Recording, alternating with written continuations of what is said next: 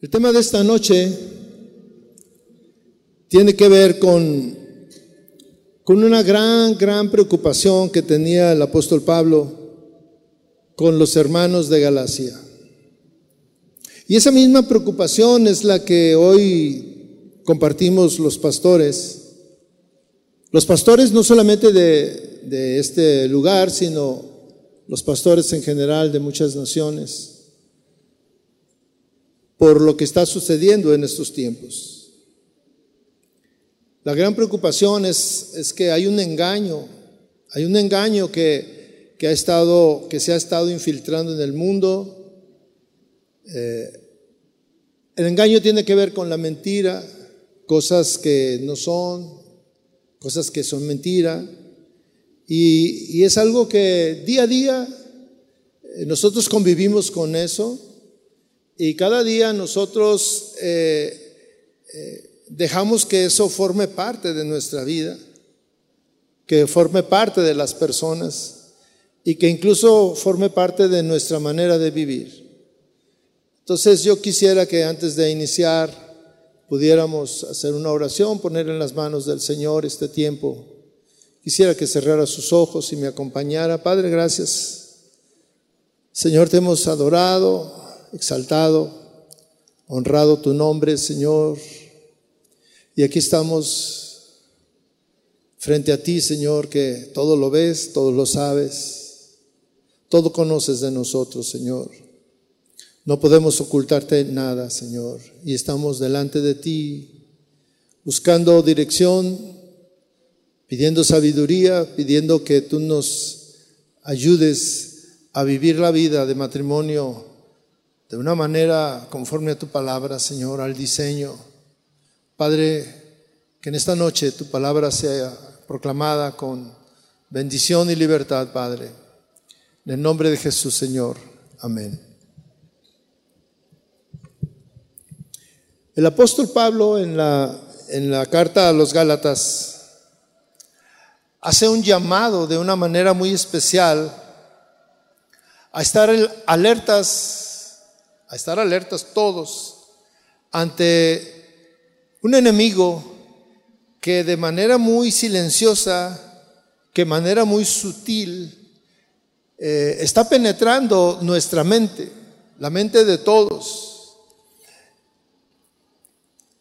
Estos pensamientos destruyen, destruyen principalmente eh, nuestras convicciones, destruyen nuestros principios, destruyen ah, lo que para nosotros es bueno y santo, eh, lo minimiza y esto es muy sutil. La recomendación del apóstol Pablo la encontramos en Gálatas 6, versículo 7. Y, y mire cómo empieza esta, esta enseñanza, dice esta recomendación, dice, no se dejen engañar. Cuando hace esta, esta, eh, eh, esta referencia, cuando nos, nos ponen en alerta, eh, no se dejen engañar, es porque hay un engaño.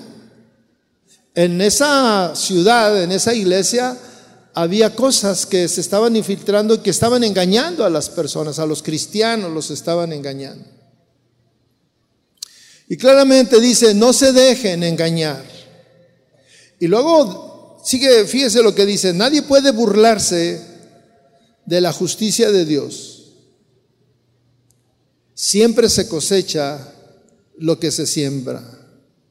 Los que viven solo para satisfacer los deseos de su propia naturaleza pecaminosa, cosecharán de esa naturaleza destrucción y muerte.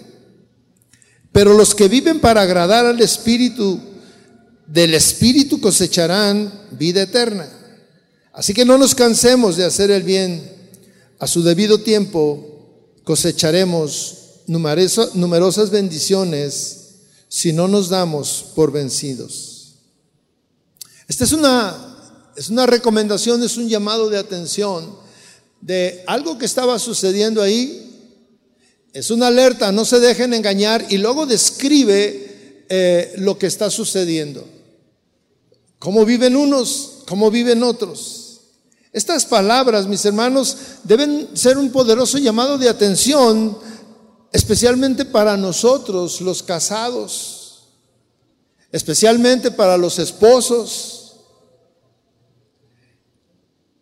Y, y los dos que estamos buscando la unidad del matrimonio, porque nosotros tenemos la responsabilidad de ser ejemplo a nuestros hijos. Nosotros somos su modelo. Y es triste cuando uno de nuestros hijos admira más al vecino o a otra persona que, que a nosotros. Nosotros somos sus modelos. Estas palabras de alerta, no se dejen engañar, debe de cobrar mucha vida, mucho sentido y debemos de tenerlas eh, siempre, estar ahí. Es una alerta porque los están engañando. Y a lo mejor usted dice, a mí no me están engañando. Yo sé lo que hago. Sin embargo, Satanás es nuestro enemigo. Satanás es tu enemigo. Día con día está buscando, fíjese bien, que el mal se ha visto como bueno, que el mal se ha aceptado como algo inofensivo, que todo mundo se acostumbre a vivir con esa distorsión de la verdad. ¿La verdad cuál es? La verdad la encontramos en la Biblia. Esa es la verdad. Y en el caso de los matrimonios, Satanás busca la división, dividir tu matrimonio con ideas falsas, metiéndote conceptos eh, engañosos que, que tú crees que lo que estás haciendo es correcto y te acostumbras a vivir de esa manera. Viene la separación, viene la desunión, viene el silencio, viene el abandono, viene la soledad. Y finalmente la destrucción del matrimonio. El engaño está en todas partes, mis hermanos. Lo encontramos en la televisión, lo encontramos en las series, lo encontramos en las novelas. En todos lados está. los temas eh, de las películas, de las novelas, es el adulterio. Y antes no veíamos temas como la homosexualidad, hoy ya está ahí. No veíamos temas como el lesbianismo, ya están ahí. estamos siendo infiltrados poco a poco de, para que nosotros lo que antes considerábamos como malo, poco a poco va cambiando su naturaleza. El mundo nos lo está poniendo como que es algo bueno, que es algo normal. Y estamos, eh, muchos están acostumbrando a vivir de esa manera. Lo bueno nos lo presentan como malo, como anticuado, como que ya no es parte de, esta sociedad, como que es una situación que, que, ya no embona el matrimonio. Matrimonio eh, cada vez lo ven como algo inútil. Y el asunto es que ahí estamos nosotros participando de alguna manera en esta situación. La permanencia del matrimonio hoy ya no tiene valor, ha perdido su valor. La permanencia del matrimonio no tiene sentido, porque si no se están entendiendo, pues es muy sencillo separarse, cambiar de pareja, divorciarse, y esa separación que en otros tiempos se consideraba como pecado, en otros tiempos, yo recuerdo cuando era niño, eh, esto que yo estoy hablando de los divorcios, lo consideraban pecado. Y no era sencillo separarse, no era sencillo ah, eh, conseguir el, el divorcio. Y hoy, hoy se ve como algo normal. Ya nadie se, se escandaliza porque alguien se divorció? Nadie. Hoy se ve todo esto como algo normal. En el pasado, La vida del, ser humano era algo sagrado. Y era un delito atentar contra la vida de un ser humano en gestación. Era un delito. Era un pecado y era un delito. La sociedad lo condenaba. Era un delito además quien practicaba un aborto. Era un delito quien se sometía a un aborto. Y hoy ya no es pecado, ya no es delito. La modernidad ha despenalizado esta práctica asesina y muchos lo ven como algo natural. Muchos eh, defienden el derecho que tienen las mujeres sobre su propio cuerpo. Y esa es una mentira, hermanos. A lo, a lo malo lo han eh, blanqueado y ya es bueno, ya es normal.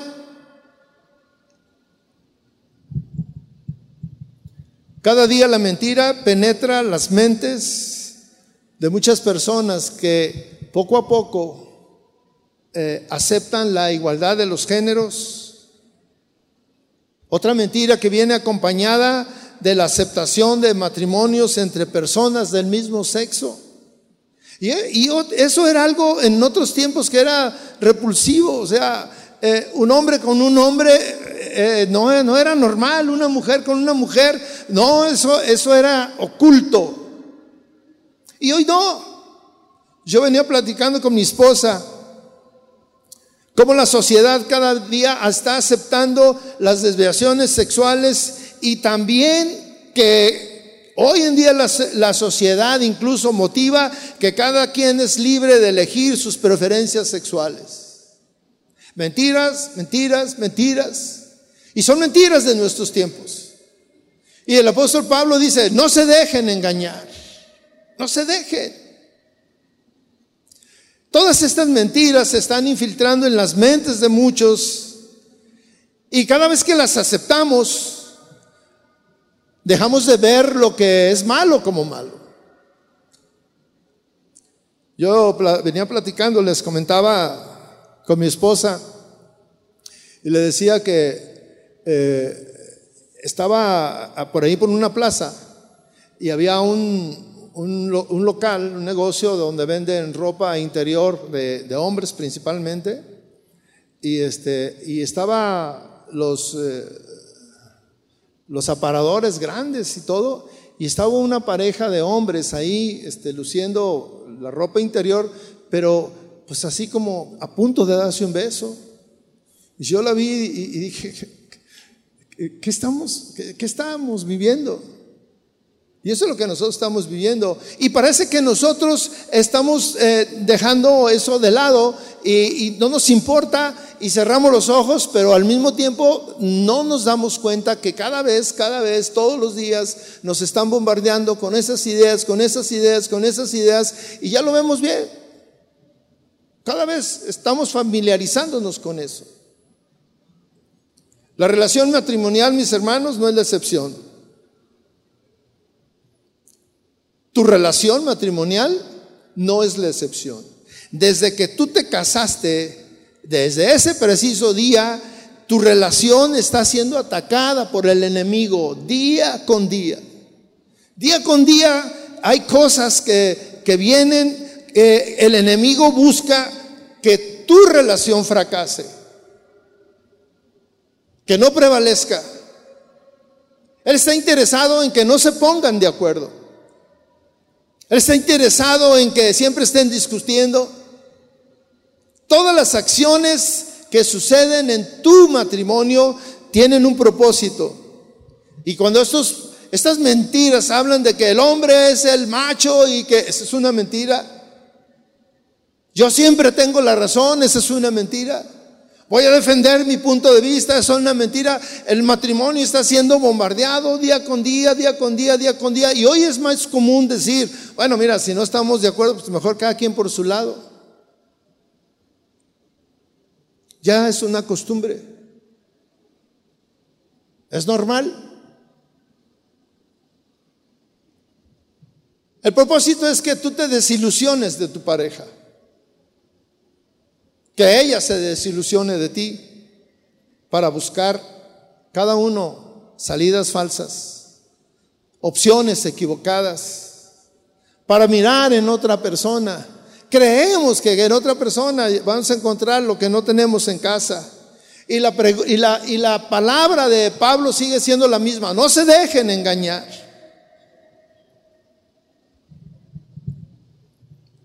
No te dejes engañar.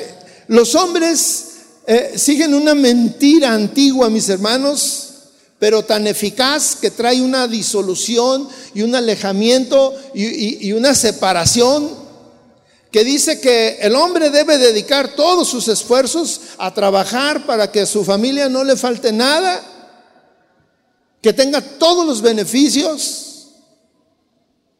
y pasar el tiempo trabajando y trabajando y trabajando, mis hermanos, esa es una gran mentira que siempre trae una consecuencia y cobra facturas. Facturas de desilusión, de soledad, de adulterio, de abandono. ¿Por qué? Porque nos dejamos eh, meter en la mente que eso es lo que tiene que hacer el hombre y esa es una mentira. ¿Cuántos han visto en la Biblia, cuántos han leído que hay un tiempo para cada cosa? Esa es la verdad.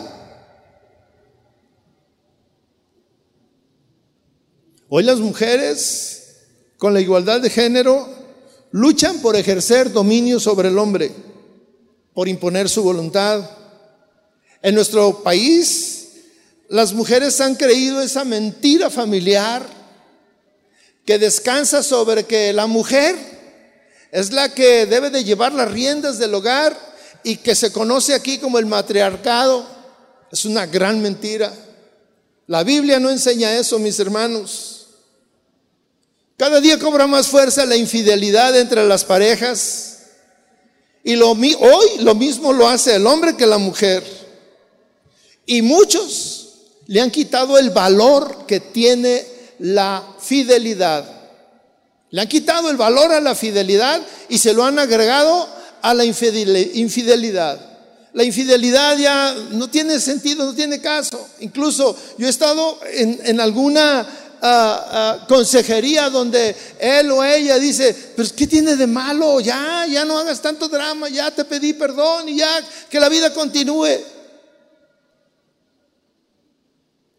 La infidelidad cada vez se, ve menos como pecado.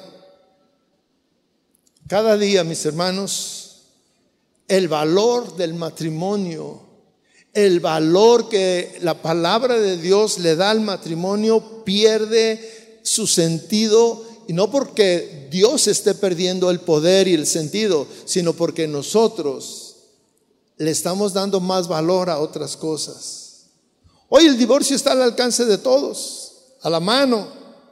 Hoy es muy fácil separarse. Hace pocos días me, o meses, no sé, alguien me dijo, oye, ¿sabías que ya se puede uno divorciar vía internet? Llena su formulario, este, pone las causas eh, y, pues ya, le contesta el juez, ya está divorciado y pues, bye, ni siquiera tuvieron oportunidad de verse ni nada. Divorciarse para volverse a casar. Y eso está bien, o sea, rehacer su vida. En la vida íntima del matrimonio, y, le estoy hablando no, cuando digo en la vida íntima del matrimonio, no me estoy refiriendo solamente a la cuestión sexual. Hay una, hay una vida íntima del matrimonio. Y ahí en esa intimidad suceden cosas, hacen cosas, hay acciones, hay palabras que a la luz de la palabra de Dios son pecado, mis hermanos, son pecado. Pero que el mundo cada día mete en la mente de, nuestra, de nosotros la mentira, la distorsión. Cada vez el mundo está llamando a lo malo bueno y a lo bueno malo. Usted se ha hecho, ha escuchado esas, esas eh, frases o, o preguntas de que, ¿y qué tiene de malo? ¿Qué tiene de malo que hagamos esto? ¿Qué tiene de malo que vayamos a ese lugar? ¿Qué tiene de malo que nos relacionemos de esta manera? ¿Qué tiene de malo esto? No ofende a nadie. ¿Se fija cómo nosotros hemos minimizado lo que para Dios es grave? Para lo que, para, para lo que Dios es pecado, nosotros decimos, cuestionamos, no tiene nada de malo. Ahí está la justificación. Y cada día, mis hermanos, encontramos menos cosas malas, porque ya eso es normal. Hemos aprendido a convivir con ellas. Esta noche quizá siempre las reuniones de nosotros son, este, miren los maridos, traten a sus esposas de esta manera y las señoras, no, mire usted no haga esto y no haga aquello, recomendaciones bonitas para que tu matrimonio funcione bien. Hablar de la comunicación o, tal vez hablar de evitar las peleas. Eh, pero estas palabras de Pablo nos llevan más allá de los hechos nos llevan a cosas que nosotros tenemos que corregir por una convicción, mis hermanos. Nos tiene que llevar a, reflexionar en, lo, en dónde está nuestra vida y qué estamos haciendo. Porque después de esa frase de no se dejen engañar, viene una voz de alerta y de advertencia. Nadie puede burlarse de la justicia de Dios. Nadie. Pensamos que porque no lo vemos, no va a pasar nada. Pensamos que porque no nos está llamando a cuentas no va a pasar nada. Pero estas palabras, mis hermanos, deben de hacernos reflexionar en lo que estamos haciendo, lo que estamos viviendo, lo que nosotros ya permitimos, lo que nosotros hemos tachado porque es nuestro calificativo. Esto es bueno y esto es malo. Ya no vamos a la Biblia a preguntar qué es bueno y qué es malo ya basta con que yo decida, con que yo piense, con lo que yo, mi mente me dice que es bueno y que es malo. ¿Qué es lo que están sembrando en tu mente? ¿Qué es lo que tú crees? Tal vez lo que tú crees y que fue sembrado en tu mente por el enemigo, porque tenemos ese enemigo, es contrario a la voluntad del Señor. Yo no sé si tú en alguna ocasión dices, a ver, lo que estoy haciendo, en lugar de decir, no tiene nada de malo, en lugar de decir eso, ¿por qué no dices, voy a buscar en la Biblia qué dice el Señor, si es bueno o es malo? Mis hermanos, nadie puede burlarse de la justicia de Dios. Nadie. El apóstol Pablo usa metáforas. Ejemplos. Y uno de ellos es eh, el agricultor. El agricultor es una persona que siembra. El sembrar tiene un propósito para él. El sembrar es vida para él. El sembrar le trae recursos. El sembrar obtiene frutos. Pero siempre hay dos opciones. Recoger frutos buenos Y esos frutos buenos, eh, aquí voy a, hacer una mención, eh, sembrar para obtener frutos buenos.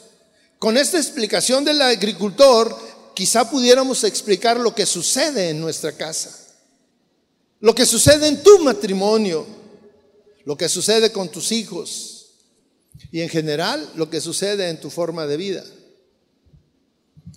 El, lo que estábamos leyendo dice, siempre se cosecha lo que se siembra. Esta es una ley natural, pero también espiritual, mi hermano. Siempre se cosecha lo que se siembra. Y versículo 8 dice, los que viven solo para satisfacer los deseos de su propia naturaleza pecaminosa, cosecharán de esa naturaleza destrucción y muerte. Más claro, yo creo que no se puede.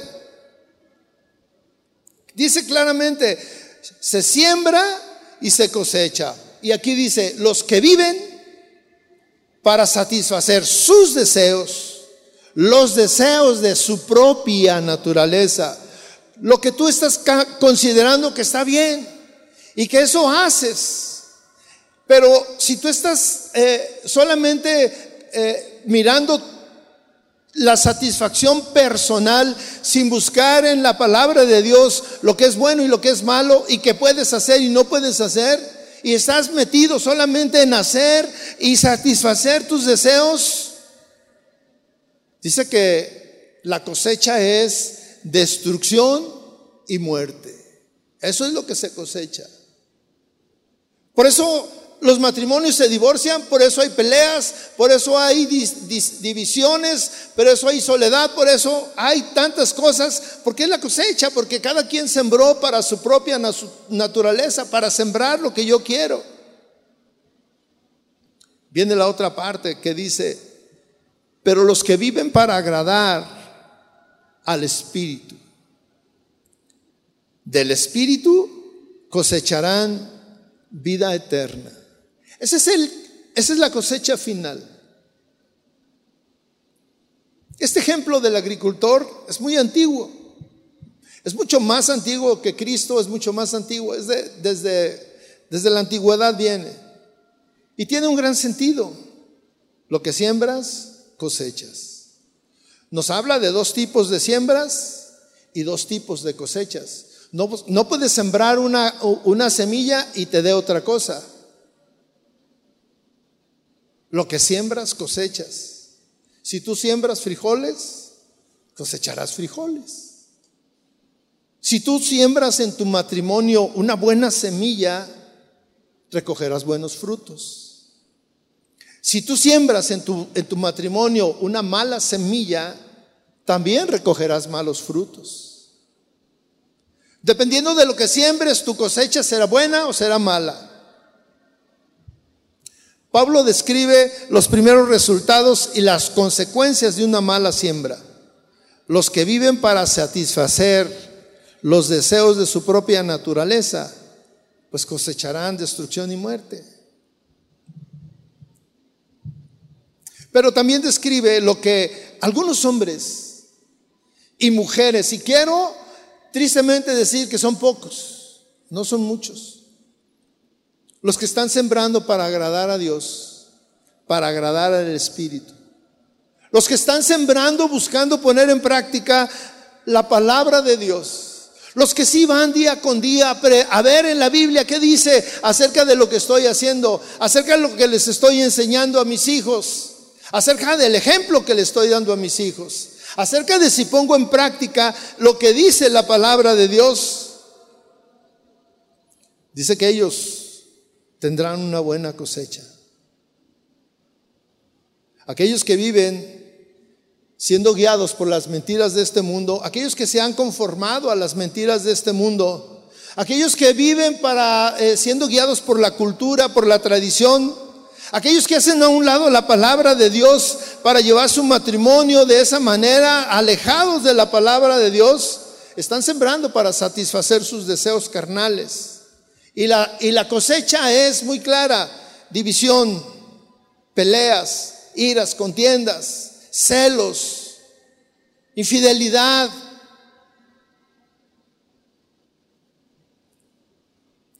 Y luego se preguntan, ¿por qué no tengo un matrimonio estable? ¿Por qué no tengo un matrimonio en armonía? ¿Por qué tenemos tantas peleas? Mire, el ejemplo de la siembra y la cosecha es muy real y déjeme decirle cómo va esta secuencia. Siembra un pensamiento, siembra un pensamiento en la vida de una persona, en la vida de un niño, siembra un pensamiento y cosecharás una acción. No se va a quedar en el vacío, cosecharás una acción. Siembra una acción y cosecharás un hábito. Las acciones se repiten y se repiten y se repiten y creas un hábito. Siembra un hábito y cosecharás un carácter. Nuestros caracteres están formados por hábitos, por, por lo que hacemos día con día. Siembra un carácter y cosecharás un destino. Y esto no tiene otra, otro destino, otro final. Nadie se escapa de este principio que le estoy hablando. Tu matrimonio no es la excepción. Si están sembrando para satisfacer tus deseos, sus deseos, si están sembrando peleas, discusiones, malos tratos, envidias, celos, contiendas, la cosecha es un matrimonio vacío, es un matrimonio sin motivaciones, es un matrimonio dividido, es un matrimonio donde falta el amor, es un matrimonio que va directo al fracaso. Y lo peor, mis hermanos, y esto es muy, muy real y muy frecuente, si está sembrando esa idea de que el hombre trabaje y trabaje y trabaje, estas son las cosechas, estos son los frutos. Pero dice la palabra de Dios, pero los que viven para agradar el Espíritu, del Espíritu cosecharán vida eterna.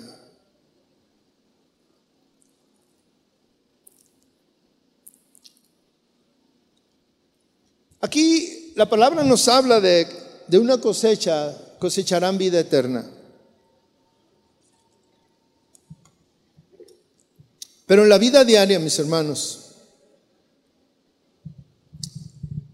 El que está sembrando para el Espíritu, para agradar a Dios, tiene una cosecha aquí. El matrimonio tiene una cosecha aquí.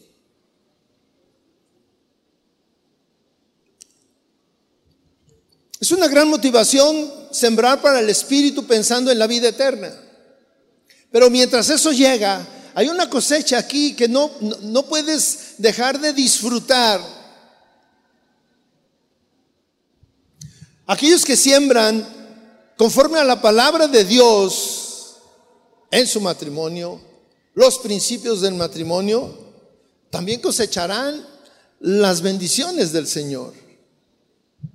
Aquellos que leen la palabra de Dios y la siembran, que siembran lo que dice, que, que hacen lo que dice, lo que ordena la palabra de Dios, cosecharán un matrimonio seguramente estable, feliz, en armonía.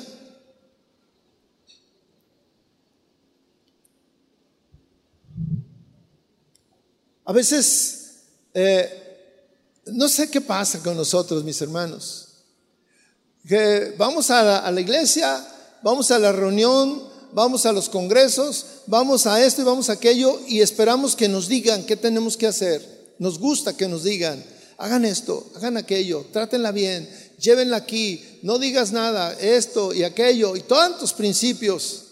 Pero nos dicen todo eso, pero no hacemos nada. No hacemos nada. Nada del que nos dicen hacemos. Pero cuando nosotros cuando nosotros eh, queremos hacer un lado esas, esas mentiras que nos han, este, que nos están llegando día con día, día con día, y buscamos en la palabra de Dios lo que dice, lo que manda, lo que ordena, seguramente que nuestro matrimonio tendrá un giro diferente. Usted, imagínese, vamos a hablar de la siembra. La siembra eh, de acuerdo a la palabra de Dios, porque vamos a seguir usando el mismo ejemplo del agricultor.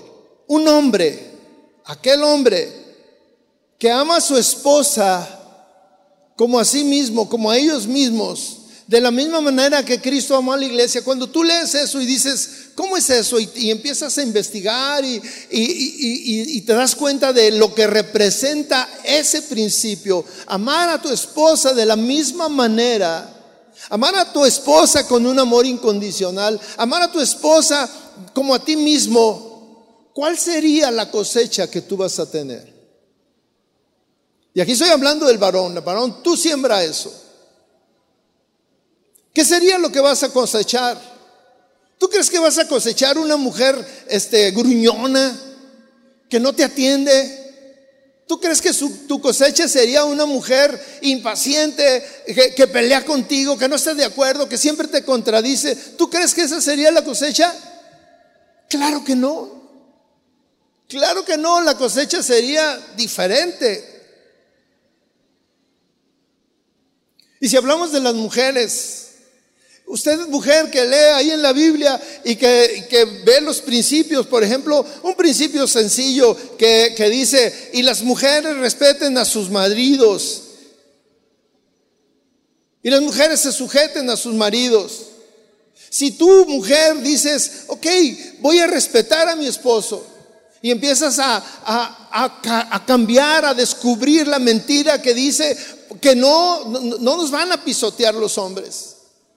No nos van a hacer como sus trapos. No soy un mueble. No soy esto. Pero estamos hablando de mentiras y mentiras y mentiras que han penetrado tu mente y ahí estás tú. Creyéndote todo eso. No dejándote. Pero si haces a un lado todas esas mentiras y, y lees la palabra de Dios y dices, respeta a tu marido. ¿Tú qué crees que cosecharás? ¿Tú qué crees que sea la cosecha? ¿Un esposo que se aproveche de ti? ¿Un esposo que te mangonee? ¿Un esposo que se, se violente contigo? ¿Un esposo que te maltrate? Imagínese un, un matrimonio, un hombre poniendo en práctica los principios de la Biblia y una mujer poniendo en práctica los principios de la Biblia y haciendo a un lado todas las mentiras que nos vienen y nos meten y nos meten y nos meten. Descubriendo el engaño. Y cuando tú tienes duda de, ¿y esto es malo? ¿Qué tiene de malo? Pregúntale a la Biblia. Si tiene algo de malo o no. Esto no daña a nadie. No ofende a nadie. Pregúntale a la Biblia si ofende o daña a alguien.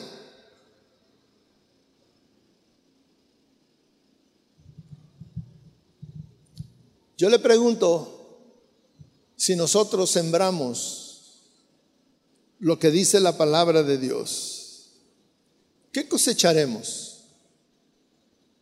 ¿Qué será nuestra cosecha?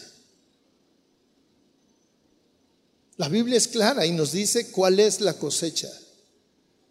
Amor, respeto, paciencia, ayuda mutua, comprensión, armonía. Esa es la cosecha. Pero pero para tener eso, todos queremos tener eso. O sea, yo quiero tener una mujer paciente. Yo quiero tener un esposo comprensivo. Yo quiero tener una, una mujer que me respete. Yo quiero tener un esposo que me ame. Yo quiero tener armonía en mi matrimonio. Todos queremos eso, todos buscamos eso, pero nadie siembra eso. Queremos la cosecha de una siembra mala. Y eso no se da. Si siembras frijoles, frijoles recogerás. Lo que siembras cosechas. Mis hermanos, no se dejen engañar, es las palabras del apóstol Pablo. No se dejen engañar.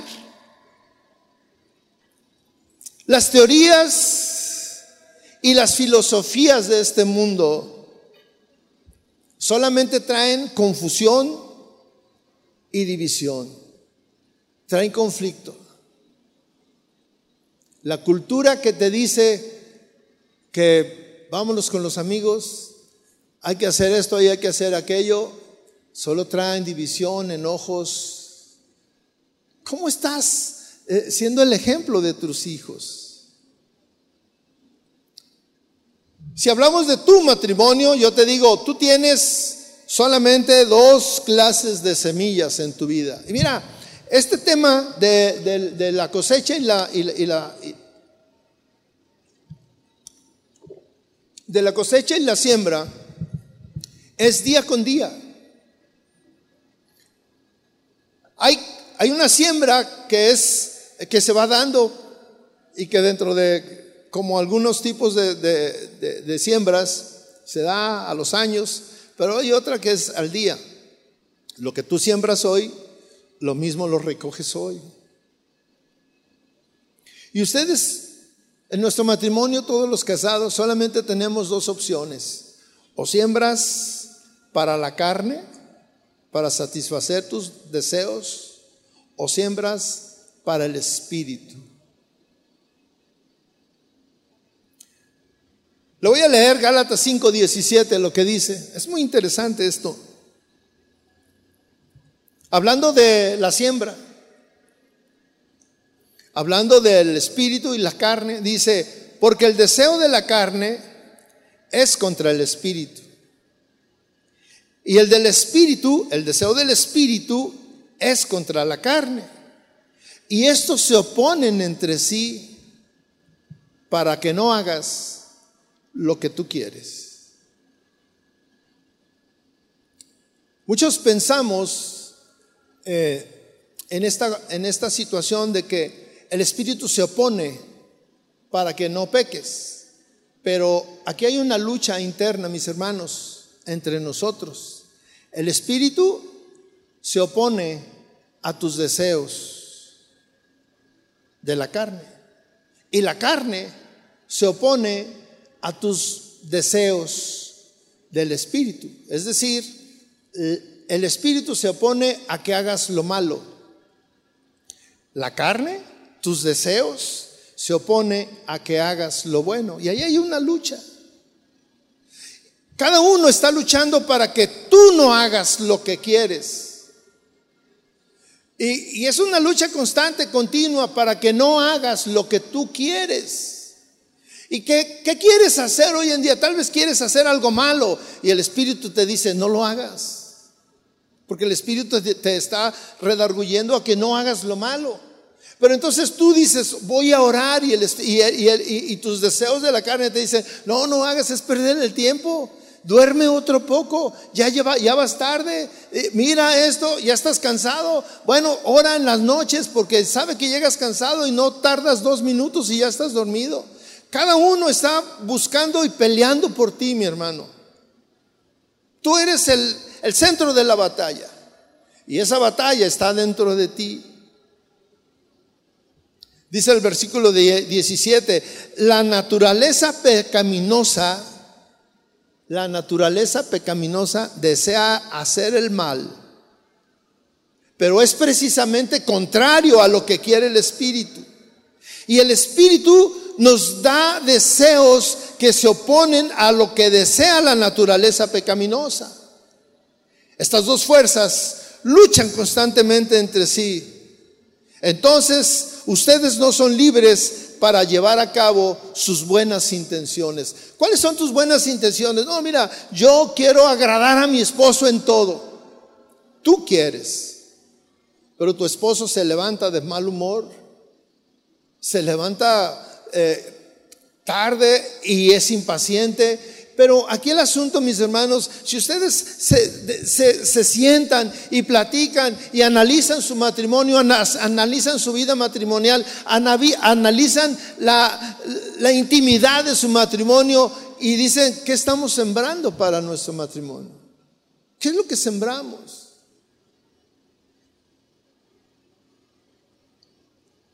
Lo que estamos sembrando es lo que estamos cosechando, es lo que vivimos. Vivimos división, vivimos pleitos. Y miren, este es un termómetro, este es un termómetro, mi hermano, que no falla. Ahí están los frutos. No falla. Eso estamos sembrando. Y estos son los frutos que tenemos. No te espantes. Y yo te diría, pues, ¿qué tiene de malo? Que vivas así, pues, si eso es lo que siembras, ¿qué tiene de malo? Cuando viene a nosotros algo malo y nosotros preguntamos, pues, ¿qué tiene de malo? No ofende a nadie. Y a lo mejor yo te digo, pues sigue viviendo así, no ofendes a nadie. O sea, pues ustedes así decidieron vivir. En esa situación están.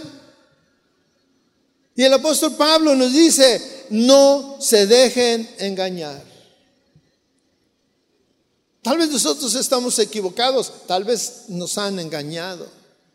¿Quién nos ha engañado? El mundo, Satanás, las mentiras que nos dicen, lo que estamos permitiendo que entre a nuestra habitación. Las series que vemos, el tipo de películas que vemos, están bombardeando nuestra mente, nuestra mente y están cambiando la verdad por la mentira. La están distorsionando la mentira. No le están disfrazando. ¿Qué tiene de malo? No tiene nada de malo. Y en un matrimonio hay una lucha porque uno dice, pero uno le dice, es que no, eso no está bien, eso no, no es correcto, no es lo que dice la palabra de Dios, no es lo que enseña. Y el otro dice, pero ¿qué tiene de malo? A ver, explícame, ¿qué tiene de malo? ¿A quién ofende? Y hay luchas, y hay luchas. Mis hermanos, estamos en, una, en medio de una lucha, en medio de una lucha. Tú vives en una lucha diaria. Tú tratas de, ¿quieres, quieres hacer lo bueno? Y tus deseos te dicen que no hagas lo bueno. ¿Quieres hacer lo malo? Y el Espíritu te dice que no vivas así. Es una lucha diaria. Como esposos, ¿qué estamos haciendo? Queremos los frutos, pero que no, se, no queremos sembrar. ¿Usted sabe cuál es la vida de un agricultor?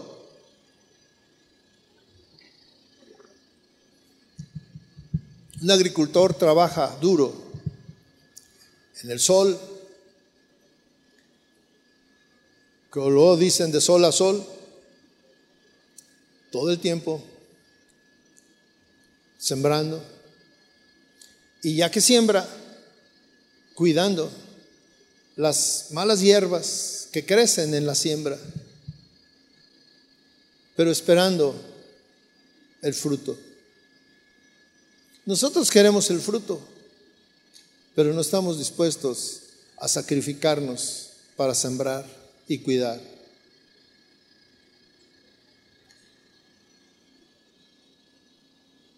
Hay una siembra y hay una cosecha. Es inevitable esto, mis hermanos. Es inevitable que tú pases por ahí. Pudiéramos hablar hoy de, de la comunicación y hablar de qué es lo que corresponde a comunicativos y, quitar esas eh, faltas de atención, eh, de no hacer caso, de no hablar, de quedarte en tus pensamientos y todo eso. Pero la verdad es que eso son la, la última parte de lo que se ve, de lo que hay atrás, de la siembra. Si no hay una buena comunicación es porque no hay una buena siembra. Y tú puedes analizar cada parte de tu relación y darte cuenta si hay una vida deficiente en tu matrimonio. Y si encuentras que hay deficiencias en tu matrimonio, yo te pido que leas Corintios 13, por ejemplo. Ahí habla mucho del amor, de lo que es el amor. Y eso es para los dos. Si tú quieres que tu, que tu matrimonio rebose de amor, pues siembra eso. Si tú quieres que haya respeto entre ustedes, pues siembren eso. La palabra de Dios es muy sencilla. Y la recomendación de esta noche es, no te dejes engañar. No te dejes engañar. Yo le voy a pedir que cierre sus ojos, por favor. Esta es una reflexión para ti, para tu matrimonio. Más allá de venir a buscar eh, una reunión, es una invitación a escuchar la palabra de Dios. Es una invitación a, que cada matrimonio reflexione en su, en su vida. Todos los días, independientemente del, del tiempo que tengas viviendo matrimonio, si son pocos días o si son muchos años, siempre tenemos la oportunidad de cambiar, de mejorar y de darnos cuenta que si estamos así es porque hemos creído esas mentiras que nos han traído. Alguien se burla de las mujeres porque ¿cómo es que te sometes a tu esposo de esa manera? Eso no, eso es anticuado, esa es una mentira. ¿Cómo es posible que tu esposa no te deje, que le tengas que pedir permiso, que hagas esto aquello? Esa es una mentira. Yo quiero estar bien contigo. Yo quiero estar bien contigo. Padre, gracias por esta noche, Señor.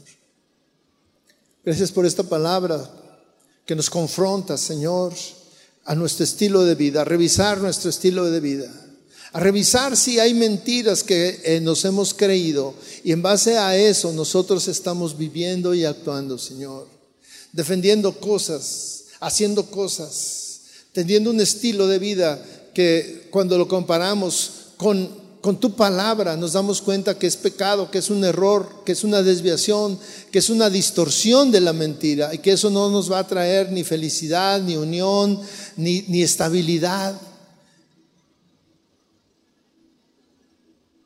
Señor, yo te pido por cada matrimonio que está aquí, Señor, toca sus vidas, toca sus vidas, Señor, háblales, háblanos. Llénanos de tu palabra, Dios. Llénanos de tu verdad.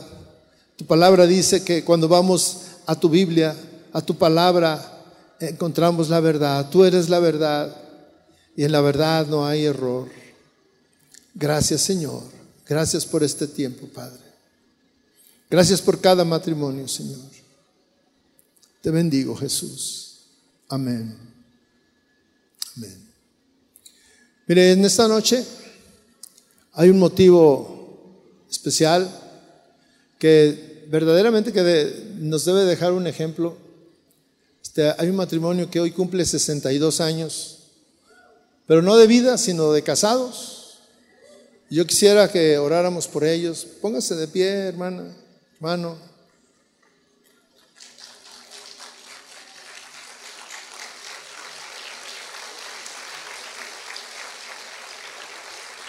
La verdad que para nosotros son un ejemplo. En una ocasión estábamos este, buscando algo, recuerdos de los congresos, y la hermana este, Lupita vino y, trajo todos los, los gafets que les dábamos de todos los eventos, porque en todos los congresos ellos han asistido. ¿Verdad, hermana? ¿Verdad, hermano? Yo quisiera que oráramos, le voy a pedir a los, a los servidores que se acerquen ahí con ellos y le voy a pedir a todos que nos pongamos de pie y que eh, extendamos nuestras manos hacia ellos y que pidamos que Dios nos dé la fuerza, la fortaleza para nosotros también cumplir, tal vez no 62, pero más, porque los hermanos todavía tienen cuerda, Oramos por ellos. Gracias, Señor, por este matrimonio, por esta vida, Señor, porque nos dan ejemplo de la permanencia del matrimonio, Señor.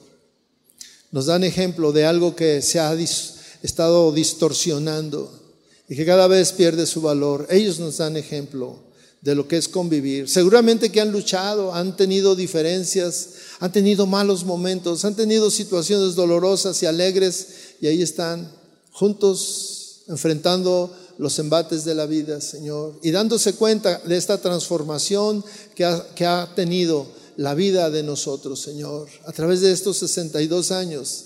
Ahí siguen firmes. Gracias, Señor, por su vida. Bendícelos en el nombre de Jesús, Señor. Amén. Gracias. Bendiciones.